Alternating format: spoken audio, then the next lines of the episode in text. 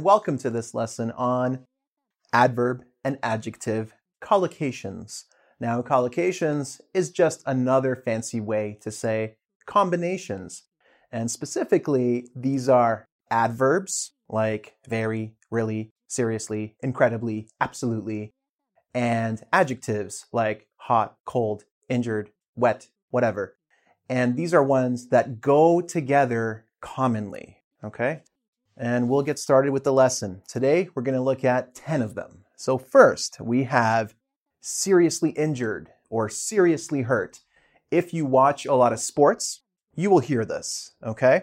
Uh, so, for example, she was seriously injured in the second half.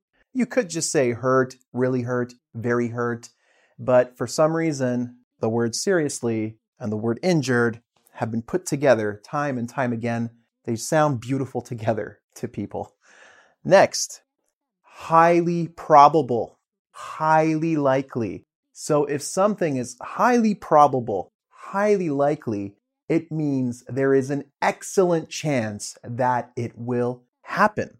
So in the weather report, you might hear rain is highly probable tomorrow it is highly probable that it will rain. Okay? So, very likely, very possible, or probable. So, again, highly probable, highly likely. Next, cautiously optimistic. Now, if you are an optimistic person, but you know, something is coming and you're optimistic, but you're carefully optimistic, you're not sure 100% how optimistic to be, you can say, I'm cautiously optimistic.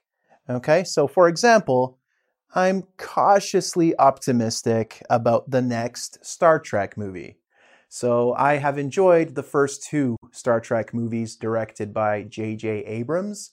Uh, there's a third one coming where he's the producer, and the director is the guy who did The Fast and the Furious.